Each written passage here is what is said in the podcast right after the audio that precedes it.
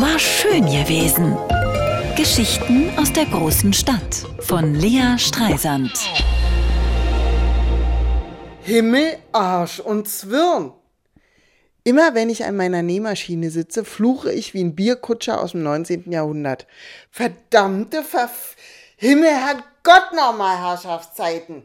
Ich versuche, die kaputten Hosen meines Sohnes zu flicken. Gibt ja Leute, die vererben Kinderklamotten weiter oder verkaufen sie sogar. Bei meinem Kind ist für jedes Kleidungsstück Endstation. Ich finde es auch völlig in Ordnung, aber ich habe keinen Bock, jede Woche neue Hosen zu kaufen. Deshalb flicke ich die alten. Aber habt da mal versucht, so ein handbreites Hosenbein von einem Fünfjährigen unter einer Nähmaschine durchzupopeln? Nähfuß ab, Nadel gebrochen, Faden gerissen. Alter, ich raste aus. Schätzchen, meldet sich mein Angetrauter vorsichtig zu Wort. Was? schnauze ich zurück. Selber schuld, wenn er mich anspricht, während ich an der Nähmaschine sitze. Ich lasse ihn ja auch in Ruhe, wenn er meint, handwerklich tätig werden zu müssen.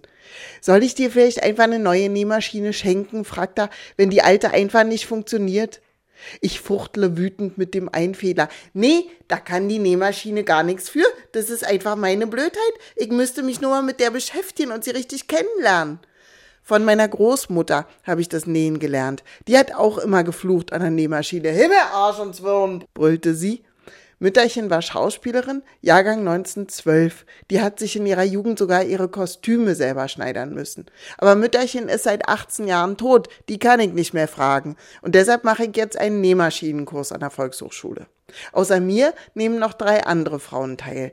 Eine ist Schauspielerin, alleinerziehende Mutter, die seit Corona kaum noch Engagements bekommen hat und nicht mehr weiß, wie sie die Miete zahlen soll. Corona-Hilfen hat sie alle zurückzahlen müssen. Schauspieler gelten nämlich nicht als Selbstständige, sondern als mittelbar Beschäftigte weil die müssen ja nicht denken, sondern nur gut aussehen und die Anweisungen ihrer bestenfalls männlichen Regisseure befolgen.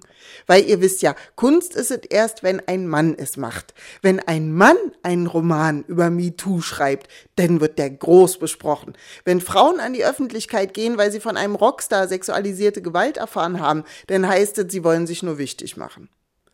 Der Schauspielerin in meinem Nähmaschinenkurs haben sie jetzt auch den Wohngeldantrag abgelehnt. Was, wieso, sage ich und blicke von meinem doppelt gesteppten Saum auf. Ich denke, das kriegt jetzt jeder. Gab's doch so ein Urteil. Selbst ich habe mal Wohngeld bekommen und ich habe nicht mal BAföG gekriegt. Die Schauspielerin nickt bitter. Die haben die Vermögensgrenze gesenkt. Du darfst jetzt nur noch 40.000 Euro haben. Ich müsste meine Rentenversicherung kündigen, sonst krieg ich kein Wohngeld. Ich starre sie an. Nicht dein Ernst. Sie nickt und schaut woanders hin. Himmel, Arsch und Zwirn, murmle ich. Denn manchmal hat das Fluchen beim Nähen auch gar nichts mit Nadeln zu tun. War schön gewesen. Geschichten aus der großen Stadt von Lea Streisand. Immer montags neu im schönen Morgen und jederzeit auf radio1.de.